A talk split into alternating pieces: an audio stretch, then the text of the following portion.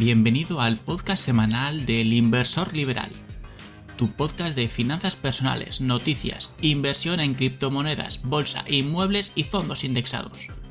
¡Empezamos! Muy buenas a todos, ¿qué tal? Otra semana más aquí en el podcast del Inversor Liberal. ¿Qué tal? ¿Cómo estáis, Adri, David?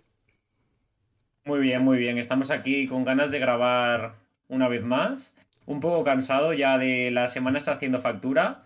Y bueno, Héctor, cuéntanos un poco qué ha pasado, ¿no? Porque tenemos una sorpresa, hemos grabado el podcast de nuevo por algo que ha pasado, ¿no? Sí, sí, lo grabamos ayer, hubo, hubo un error en la grabación, de hecho, y todo salió perfecto, pero el audio no estaba grabado. Así que ha tocado repetirlo, que lo importante precisamente es el audio. Y, nada, aquí estamos otra vez, a contar lo mismo. ¿Qué tal tú, David? Bueno, pues yo sí, saludo a todos, aprovecho para saludar a todo el mundo. Em, en lo personal, bien, todo bien. Y en lo económico, pues un poquito preocupado, porque hoy hemos conocido que la inflación prácticamente está en el 10%, así que preocupado por lo que puede llegar. Al final sí que es verdad que nos vamos a ir al doble dígito. Sí, sí, vamos, vamos camino a ello. Pero bueno, lo dejaremos para otro, otro episodio del podcast. Hoy os traemos eh, algo especial para nosotros. Fue, eh, bueno, es el lanzamiento que hicimos la semana pasada. Si nos seguís en redes sociales ya lo habréis visto. En la newsletter también comentamos. Hicimos un lanzamiento del manual de inversión la semana pasada, el jueves, si mal no recuerdo. Eh, lo lanzamos durante tres horas a precio gratuito para toda la comunidad. Y, bueno, ahora os vamos a presentar tanto el índice como, bueno, pasar por encima por los contenidos y, nada, que vosotros también podáis valorar eh, nuestro trabajo. Si queréis hacer una breve presentación vosotros también y empezamos con sí, O sea, al final nosotros traemos lo principal, es algo que iréis conociendo durante el podcast porque esto tiene una ventaja y es como, como ya sabemos por dónde orientarlo porque hemos grabado un podcast entero, pues ya sabemos, eh, por así decirlo, cómo van a ir viendo viniendo los acontecimientos. Entonces el libro al final es algo basado en nuestra propia experiencia como inversores y creo que puede ser muy útil para cualquier tipo de, cualquier tipo de usuario que esté empezando en el mundo de la inversión, que busque información totalmente compacta, conjunta, para decir estas son las bases y a partir de ahí puedo, decir yo, puedo decidir yo sobre qué invertir. Pues creo que puede ser muy interesante para, para este tipo de usuarios. Sí, efectivamente. El manual se basa en nuestra propia experiencia invirtiendo y sirve tanto para gente bueno, que se está iniciando como para gente que sí que conoce muy bien un mercado, pero quiere también probar en otros. ¿no? Entonces hemos querido hacer como una presentación de todas las oportunidades que hay para, invertir y bueno, pues lo pasamos a comentar.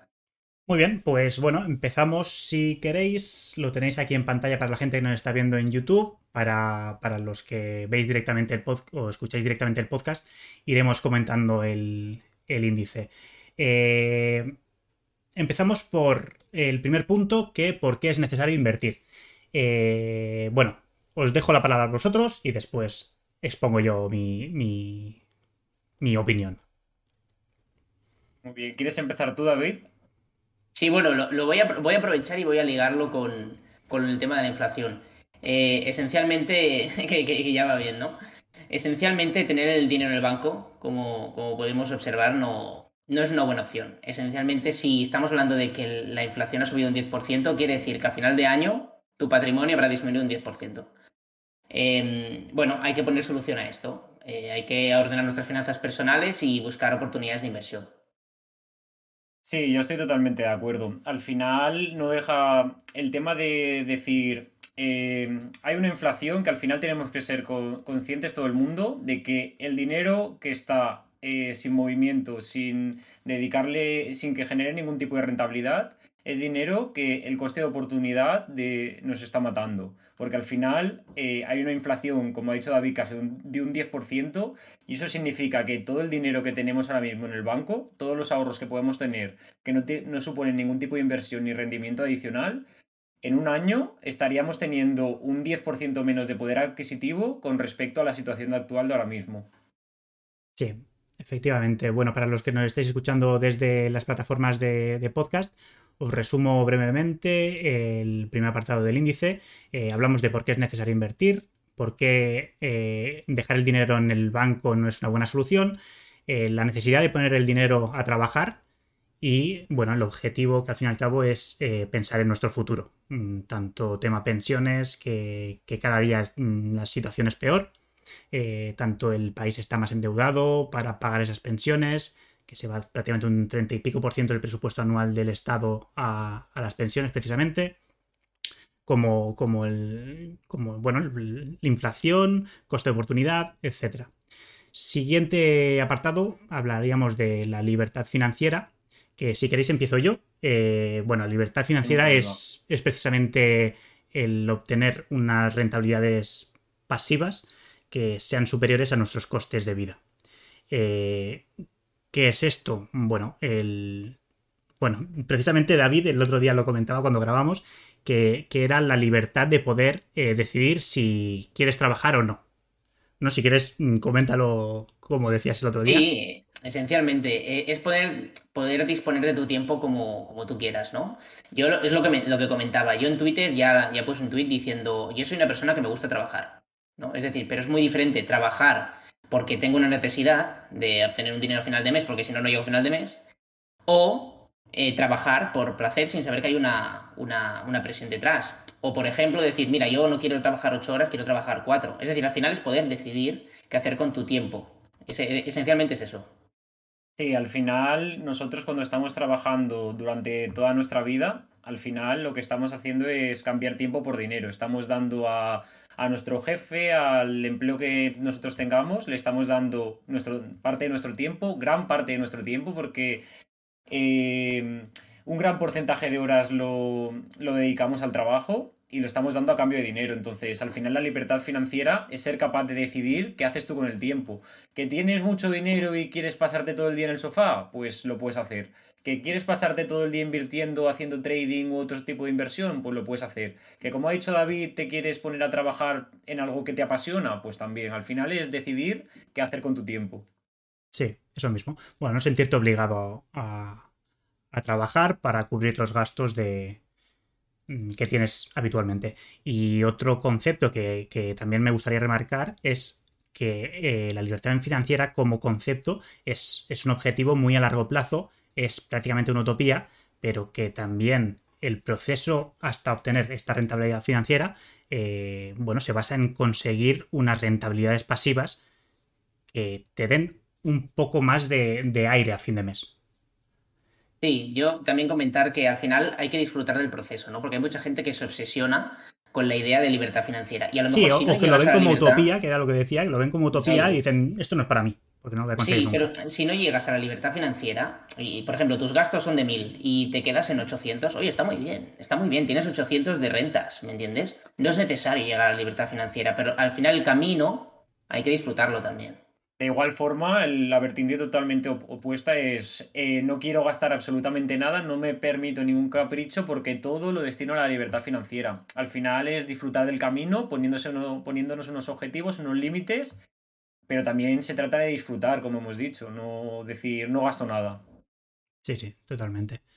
Bueno, y el siguiente apartado eh, para la gente que nos ve o nos escucha del podcast eh, sería la filosofía del inversor. Eh, remarcar también que aquí no solo estamos exponiendo la tipología de inversión, los diferentes mercados de, inversión, sino que además entramos en el ámbito mental, en, en qué mentalidad debe tener una inversión, en qué momentos va a encontrarse durante este camino, eh, la tolerancia al riesgo, etc.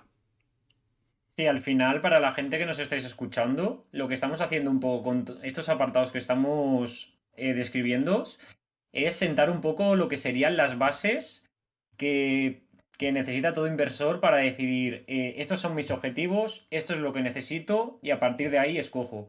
Si yo, por ejemplo, hubiese tenido clara, claras muchas de estas bases, a lo mejor no hubiese cometido inicialmente alguno de los errores que cometí a la hora de invertir. Entonces, os estamos exponiendo aquí un poco la idea esta. Y la filosofía es muy importante, es decir, eh, tener las ideas claras a la hora de invertir, eh, afrontar cada inversión con un objetivo, con una estrategia marcada y no salirte de ahí. Al final te va a hacer minimizar las pérdidas y cometer los mínimos errores posibles. David, ¿algo que añadir? Sí, sí bueno, esencialmente que van a haber momentos malos, en toda inversión va a haber momentos malos, ahora los vamos a detallar, ¿eh? pero todas, todas las inversiones tienen momentos eh, difíciles y esencialmente esto es un camino a largo plazo, ¿no? Entonces hay que tener una mentalidad fuerte, saber que tu objetivo es a largo plazo, no importan las pérdidas momentáneas y bueno, esa sería un poco la filosofía que tiene que tener todo inversor. Sí, al fin y al cabo también lo que decíamos el otro día en podcast anteriores, el, eh, la, bueno, la mentalidad esta de querer seguir aprendiendo siempre. Es decir, vas a cometer errores en este camino, eh, aprende de ellos y, pivota a otros mercados, eh, mejora tu, tu, forma de trabajar, tus inversiones, tu forma de hacer trading, tu estrategia. Mm, bueno, al fin y al cabo es ir mejorando día a día. Sí, de hecho ahora, lo comentaremos, ¿eh? pero nosotros hemos ido pivotando también en, las inversiones que vamos a comentar ahora y eso al final es un aprendizaje continuo. Así es. Totalmente de acuerdo. Muy bien, siguiente punto. Eh, entramos en materia que sería, eh, bueno, mm, ya tenemos la filosofía, ya tenemos qué necesitamos o qué, cuál es nuestro objetivo, que pueden ser los ingresos pasivos o, el, objetivo máximo que sería la, libertad financiera, vale, ¿dónde, no, ¿dónde metemos ese dinero? Empezaríamos con fondos indexados, con ETFs. Em, los tres que, estamos en el podcast tenemos experiencia en fondos indexados, ya lo hemos hablado en podcasts anteriores. Invertimos eh, sobre todo a través de RoboAdvisors. Em, bueno, adelante. Sí, em, bueno, para nosotros es una inversión troncal. Eh, creemos que es una inversión muy desconocida para, bueno, para la gente que, no está metida en las finanzas personales o el tema de mercados financieros, pero que dentro de los mercados financieros es un tipo de inversión que casi todo el mundo tiene y que casi todo el mundo conoce. Entonces, es precisamente una de las inversiones rentabilidad de riesgo que nosotros valoramos como de las, de las más acertadas. Entonces, vale la pena comentarla y porque para nosotros es troncal, entonces, bueno, pues eh, creemos que tenía que tener un espacio importante. Sí, al final digamos que, como ha dicho David, generalmente si no, si alguien no tiene, por así decirlo, los conceptos eh, claros de iniciales a la hora de invertir o a la hora de gestionar las finanzas personales, suele ser un tipo de inversión que pasa totalmente desapercibida, porque al final piensas en criptomonedas, piensas en, en tema del mercado bursátil eh, eh, a nivel individual, sobre todo lo relacionado con acciones. Entonces es una inversión que pasa muy desapercibida, a lo mejor inicialmente, pero que para toda persona novata es una inversión, yo la recomendaría totalmente porque al final eh, te permite no tener una gestión activa cuando estás aprendiendo, que eso es importante para no cometer según qué errores mientras te estás formando y aprendiendo, y al final te permite organizarte y tener un plan a muy largo plazo, que también es muy importante, porque las el, mientras el plan sea a mayor corto plazo, a lo mejor necesitas más rentabilidad, necesitas obtener más dinero y, por eso también puedes correr más riesgo de sufrir errores. Sí, sí, sí. Eh, yo destacaría de, fondos indexados, bueno, de la inversión a través de, de RoboAdvisors, sobre todo lo que decía Adri, que es el poder desentenderte, el poder no, no tener que estar encima Mm, cada día de esa inversión. Eh, el que no, necesitas muchos conocimientos, simplemente eh, saber trabajar en una plataforma, es decir, hacerte una cuenta, eh, validar tus datos y hacer un formulario que determinará tu perfil de inversión y empezar a meter dinero. Ya está. A partir de ahí, el RoboAdvisor va a empezar a funcionar y simplemente es eso. Si después tienes más conocimientos, si quieres diversificar, invertir por ti mismo, sí que puedes empezar a comprar los fondos indexados eh, por ti mismo. Pero bueno, eso ya sería un, segundo paso. Sí, yo simplemente comentar así a, modo troncal a modo general para la gente que supongo que más o menos todo el mundo lo conocerá, pero si alguien no conoce todavía lo que son los fondos indexados, al final es invertir en un, en un fondo que lo que, lo que trata de replicar es un, es un índice bursátil. Es decir, al final, a bote muy pronto y dicho de una manera muy simple, lo que eh, se trata es de invertir en la bolsa en general y en función de lo que haga la bolsa, subir o bajar, al final es lo que te acaba generando tu propia inversión. Eh, partiendo de la base de que la bolsa históricamente, después de todas las crisis y todo lo que ha sucedido, siempre se ha ido revalorizando. Muy bien, Totalmente de acuerdo, así es. Eh, pasaríamos al siguiente punto, que serían acciones. Em, y en, dentro de este apartado eh, os exponemos en el manual eh, perdón, cuatro tipos de, inversión, cuatro tipos de estrategia en la compra de acciones. Eh, ¿Qué buscamos y, cómo eh, encontramos esas empresas y, qué mm, queremos obtener, al fin y al cabo? Si queréis comentarlo, y ahora diré cuáles, cuáles son estas cuatro. Sí, bueno, esencialmente eh, creo que todos hemos tenido experiencia con, con acciones, algunos más que otros, ¿no? Yo ya comenté en los primeros podcasts que que yo empecé a invertir eh, a través de acciones, comprando acciones a través de banco, es decir, lo, peor que puede hacer una persona que quiera obtener rentabilidades. Pero la forma de entrar de la mayoría.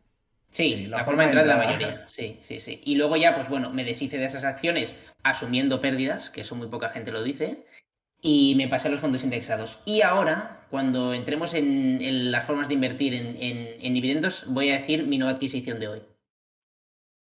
Sí, yo quizás de los tres soy el que menos experiencia tengo en el mercado bursátil en general, em, pero al final sí que creo que, es una inversión que al final es histórica. Es decir, si tú piensas, si todo el mundo piensa en invertir, la mayor, el 90% de la gente estoy convencido que siempre se recuerda el mercado bursátil. Al final es una inversión histórica y una inversión que ha dado muchas rentabilidades. Entonces, en este manual eh, no la podíamos obviar de ninguna manera.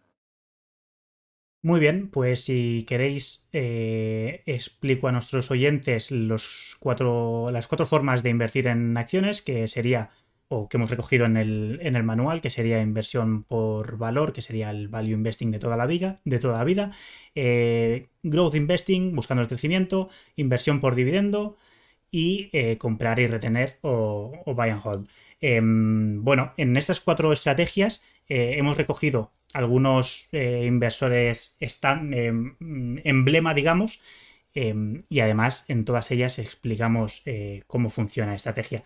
Yo personalmente he tocado las tres primeras, que era eh, Value Investing, Growth Investing y, por dividendos. También hablamos en un podcast anterior que estoy pivotando toda mi cartera de, acciones a dividendos. Y si quieres, David, comenta a los oyentes tus nuevas adquisiciones. Sí, mis nuevas adquisiciones, para los que están en pantalla, ya las van a ir viendo. Esencialmente son, a ver, a ver que me posicione. Son, son dos libros. Se ve bien, se ve bien. Son dos libros de Baelo Colección. Eh, esencialmente es porque este semestre me quiero poner a tope con los dividendos. Es una asignatura pendiente que tenía y bueno, creo que le voy a sacar bastante, bastante partido. Entonces, bueno, dentro de seis meses espero que podamos debatir al máximo sobre si es mejor una estrategia basada en dividendos o tú que has participado bastante a través de trading, una de trading. O son compatibles también. Yo creo que son compatibles totalmente. al final hay que diversificar, así que. Al final, el tema de los dividendos no deja de ser un poco en relación a lo que hemos ido comentando, ¿no? Obtener una forma de, de ingresos pasivos que te permitan, pues al final, tener una mayor libertad financiera, tener una capacidad extra de obtener beneficios a cambio de, de no pasar tu tiempo en, la obtención de esos beneficios. Así es. Decías, David, que dentro de seis meses poder comentarlo. Hombre, espero que, tardes menos de seis meses, ¿no? Y que quiero leerlo sí, antes. Lo esperas. Yo también lo espero. Yo también lo espero. Pero luego se va liando el tema. También hay que leer sobre inmuebles, hay que leer sobre. Bueno, sobre muchas cosas. Y espero que me los dejes antes de seis meses. Solo, eso. Venga, me comprometo. Venga. Eh, siguiente punto para nuestros oyentes, eh, trading. Eh, diferenciamos dos, modelos de trading o dos mercados de trading que serían acciones y criptomonedas. se diferencian principalmente, bueno, los mercados son bastante diferentes, aunque cada vez más estamos viendo correlación entre uno y otro. Em, dentro de este apartado explicamos soportes y resistencias, que son conceptos básicos del análisis técnico, y una estrategia concreta que sería por VWAP y volumen. Em, yo tengo experiencia en trading, sobre todo en trading de, acciones americanas.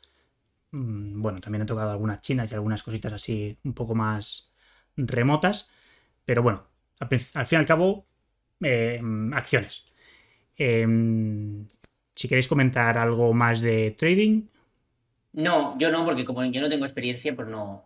Prefiero que, no, porque voy a meter la pata, así que no, no. Nada que añadir. yo sobre todo tengo experiencia en trading de criptomonedas. Eh, creo que al final es un mercado que, sobre todo las criptomonedas con una alta capitalización de mercado, eh, los fundamentales del trading suelen, y del análisis técnico suelen estar muy bien descritos, es decir, se suelen romper eh, las resistencias y demás, y todo tipo de, figuras chartistas se suelen romper muy bien en función de, del volumen también y demás. Entonces, creo que es bastante interesante. Pero eh, también decir que yo ahora lo que estoy también aprendiendo bastante es sobre análisis institucional. Creo que es muy interesante. Al final es eh, no es algo totalmente diferente al análisis chartista, pero creo que es el, simplemente hecho de ver un gráfico y saber dónde puede haber una zona de liquidez, una zona de recogida de beneficios y demás, es muy interesante para también desarrollar una estrategia. Sí, sí, sí, totalmente. Entraríamos en, este apartado con todo ello, con, el apartado de trading. Em, mira, precisamente eh, para que David se pueda explayar, entramos en el apartado de inmuebles. Em, qué formas hay de inversión en inmuebles. Y si quieres, tú mismo, David, te doy la palabra para que comentes. esencialmente lo que hemos querido, lo que hemos querido plasmar en el manual son las diferentes formas que hay de invertir, ¿no?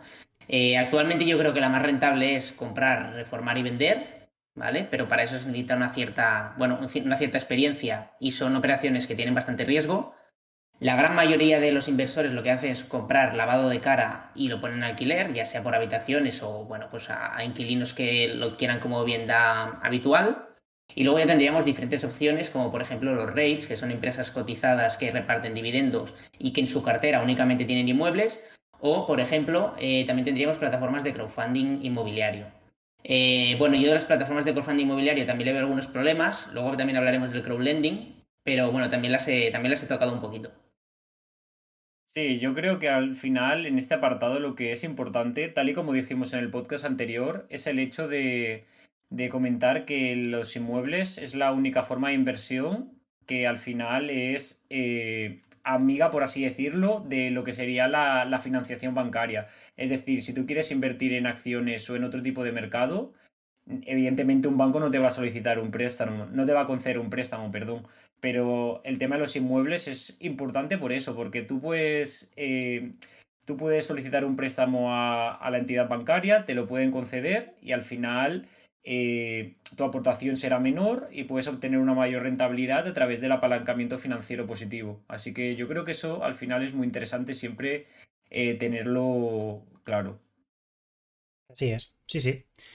muy bien. Bueno, yo mm, por, por puntualizar, eh, mm, la diferencia principal es que en un, tipo de préstamo vas a tener unos intereses bajos, relativamente bajos, del, entre el 1 y el 2 ahora mismo diríamos, y, si vas al banco y le pides un crédito, pues te lo va a dar al 7, te lo va a dar al 8, te lo va a dar al 9.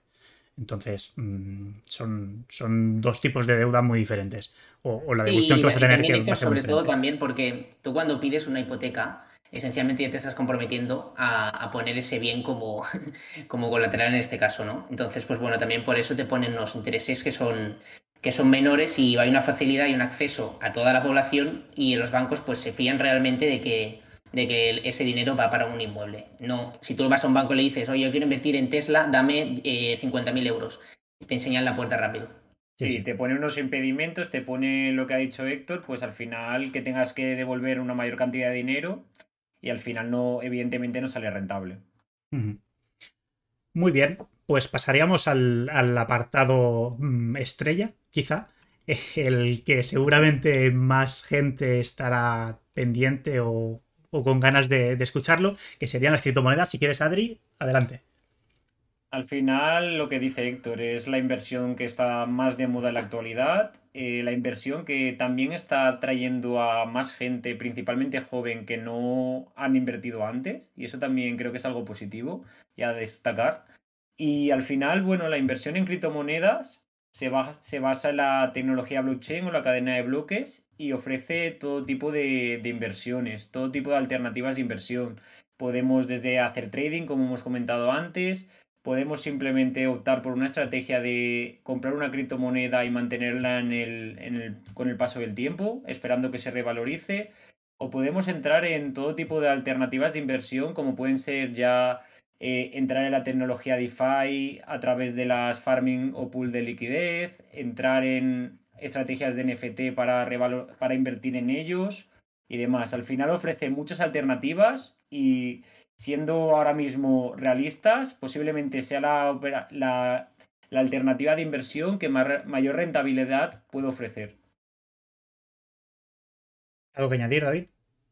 Bueno, yo ya lo he dicho en podcasts anteriores, no soy inversor en criptomonedas, las, las defiendo, pero realmente ocupan solo un 10% de, de mi portfolio, ¿no? que yo creo que es lo que. Yo, estoy de acuerdo en eso, ¿eh? También. Es decir, sí que creo en criptomonedas como tú. Em, sí que estoy más metido, digamos. Eh, hice lo del bot y tal que comenté en podcasts anteriores, pero yo creo que, que no tiene que pasar de un 10 de un 15%, ¿eh? Sí, el problema que con las criptomonedas, por ejemplo, es que son un 10-15% de, del portfolio, pero no es el 10-15% del tiempo, ojo. Porque precisamente las criptomonedas está muy bien porque es, abierto ¿no? a que mucha generación de jóvenes y tal puedan acceder a, invertir, pero también es cierto que hay gente que lo está tomando, bueno, pues de cada día dedicarle 2-3 horas, ¿no? Entonces, bueno, pues en contraposición a los fondos indexados, que precisamente los alabábamos porque eh, no necesitabas estar todo el día delante del ordenador, con las criptomonedas, pues bueno, de momento no es el caso. También es verdad que la rentabilidad está siendo mucho mayor, ¿no?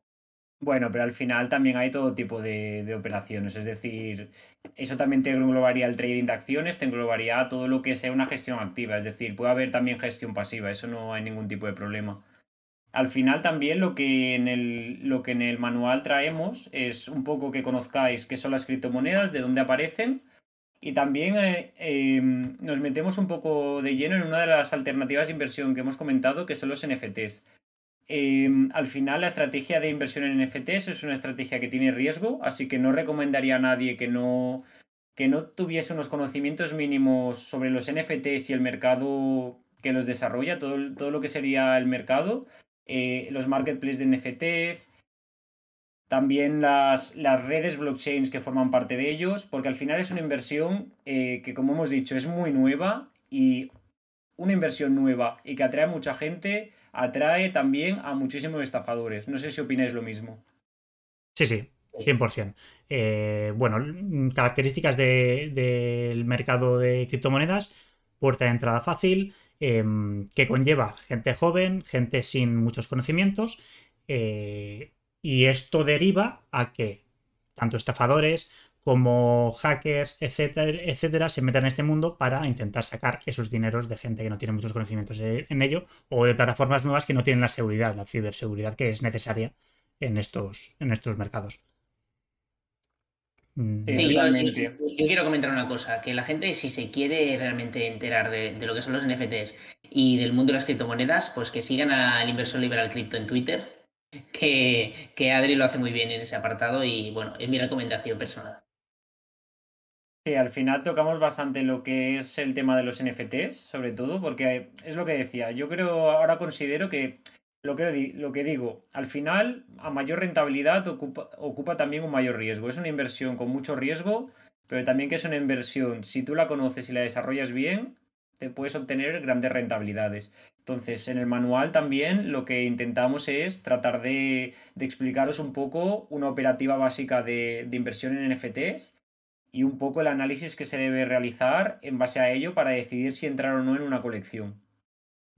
Mira, si, os parece, para los oyentes, los que no estáis viendo la pantalla, eh, os describo el índice rápidamente en, de esta parte de criptomonedas. Hablamos de qué, qué son las criptomonedas, eh, cuál es el motivo de, su creación, qué es una cadena de bloques o blockchain, eh, las características de las cadenas de bloques, eh, cómo invertir en criptomonedas y luego ya entraríamos en el mercado más concreto de NFTs. Explicamos una estrategia de inversión en NFTs para, en, Solana y, también explicamos precisamente el análisis de, colecciones de NFTs para que nuestros oyentes bueno, tengan un poco más de conocimientos de este mercado. Sí, sobre todo ya para también cerrar el punto este de las criptomonedas, comentar que al final em, invertir en NFTs se suele empezar perdiendo, porque al final es algo que tú aprendes a base de, de tradear en el mercado, de intentar, eh, pues mira, pienso que esta colección va a ir bien y a lo mejor no va tan bien. De decir, ostras, está yendo para abajo la colección y al final vendo porque veo que va a bajar mucho el precio y al final el precio no baja. Es decir, al final es eh, ir desarrollando una experiencia Por eso digo que al final se necesitan unos conocimientos básicos para invertir en NFT, sobre todo de manera segura y rentable. Y que mm, si alguien decide invertir en NFTs, que no se desanime si empieza perdiendo, porque yo he empezado perdiendo y sé de lo perfectamente lo que estoy hablando. Y al final, si tú una decisión equivocada em, coges feedback, coges los aspectos positivos, ves lo que te has equivocado y tratas de solucionarlo, al final también es muy importante para tu desarrollo como inversor. Sí, trabajar en la formación, sobre todo, lo, que decíamos, hemos dicho muchas veces, que, la, formación tiene que ser la base, eh, la experiencia eh, es otro pilar, y si te formas con alguien con experiencia, eh, bueno, es un 2 por 1 digamos. Muy bien, pasaríamos al siguiente apartado que sería crowdlending. Si quieres, David, mm, ya que antes has spoileado un poquito, adelante. Exacto. Eh, sí, sí, esencialmente el crowdlending son, son préstamos a particulares o empresas y entonces pues la gente se dedica pues a aportar un, dinero a cambio de, un tipo de interés, ¿no? Eh, nosotros en ese camino del inversor que es largo y que, que nunca hay que dejar de aprender, sí, y que nunca hay que dejar de aprender, pues hemos, hemos pasado por el crowdlending creo que la opinión que tenemos, tanto Héctor como, bueno, Adri también, como, como yo, es que, bueno, eh, realmente mm, es una inversión que no nos acaba de convencer, aunque hay gente que saca buenas rentabilidades y tiene buenas estrategias. Mm, mi paso, por ejemplo, no ha sido muy positivo. Es decir, yo al final he visto que sí que es verdad que a lo mejor un 80% de los préstamos que, que yo aplicaba sí que había cumplimiento y como tal, pero había un 20% de retrasos, un 20% de impagos, ha habido impagos de varios meses, Luego no está muy claro cómo reclamar, no está muy clara la seguridad. Bueno, es un poquito un, tipo de inversión que, también es novedosa, pero que falta de desarrollar. Sí, yo por, poner el punto de experiencia también, eh, entré en, el mercado de crowdlending, entré con poco dinero, mm, probarlo, más que nada. Eh, creo recordar que hice una transferencia de 500 euros, eh, vi que el sistema no funcionaba como yo esperaba, lo que decía David, que habían retrasos en los pagos, que habían impagos, que, sí, que teóricamente la plataforma tenía una protección al inversor eh, según a quién prestabas tu dinero o, según a quién iba tu dinero ante esos, perdón, ante esos impagos, pero, pero no, era, no era lo que estaba esperando realmente. Eh, ¿qué hice? Sacar, mm, creo que 100, 200 euros más o menos. A lo mejor había obtenido unos 50 euros, un 10% de, de rentabilidad en bastante tiempo. Se quedaron esos 350 euros ahí en la cuenta y ahí están. No sé cuánto habrá ahora, habrá 352, quizá pero ya hace tiempo, ¿eh? O seguirá igual. O seguirá igual, precisamente. Sí, sí, a lo mejor sigue igual. Sí, yo al final no soy partidario de, de las opciones de inversión que te, que te eximen a, ceder tu dinero durante un periodo de tiempo. También lo comentaba antes David con el crowdfunding inmobiliario, que al final es una, una de ellas. Entonces, creo que el coste de oportunidad de, decir, no puedo coger eh, mis activos, mi dinero en este caso, cuando yo quiera, por si encuentro una opción mejor o cualquier, o cualquier tema así, eh, creo que es bastante grande. Y eh, por eso en esos aspectos no me gusta este tipo de inversiones y no soy partidario de ello. Sí, son mercados menos líquidos y menos líquido y entonces tienen más problemas para, sacar el dinero. En siguiente punto del, índice entraríamos en eh, cómo crear, bueno, crear una cartera de inversión y mm, seleccionaríamos eh, nuestro perfil de inversor que adelantamos que próximamente lo vamos a tener en, en, nuestra web. Vamos a tener un formulario precisamente para eso, para que todos vosotros podáis hacer el formulario y obtener qué tipo de, inversión, de inversor eres según eh, tolerancia al riesgo, según límite temporal, em, etc. Eh, resumo brevemente los cuatro apartados que hemos hecho y os doy, os dejo la palabra. Conservador, cuidadoso, valiente y atrevido. Adelante. Venga, pues esencialmente, ya para cerrar, em, sobre todo al, crear un portfolio, eh, lo que es más importante es el binomio, bueno, el binomio rentabilidad-riesgo y luego también es importante eh, la edad que tengamos y el horizonte temporal que aspiramos. Eh, bueno, esto lo intentamos hablar un poquito en el manual y bueno, hemos hablado de ello varias veces y bueno, no sé si Adri quiere añadir algo más. No, al final yo creo que esto, este último apartado va sobre todo orientado a la importancia que que tenemos que tener los inversores de conocernos a nosotros mismos. Es decir, no puedes tener un perfil, por ejemplo, cuidadoso en este caso, y ponerte a invertir en la inversión que mayor riesgo reporta. Es decir, de, eh, las inversiones es muy importante el tema de la mentalidad y si tú eres un tipo de perfil concreto, si te metes en una inversión que representa todo lo contrario, no vas a estar a gusto.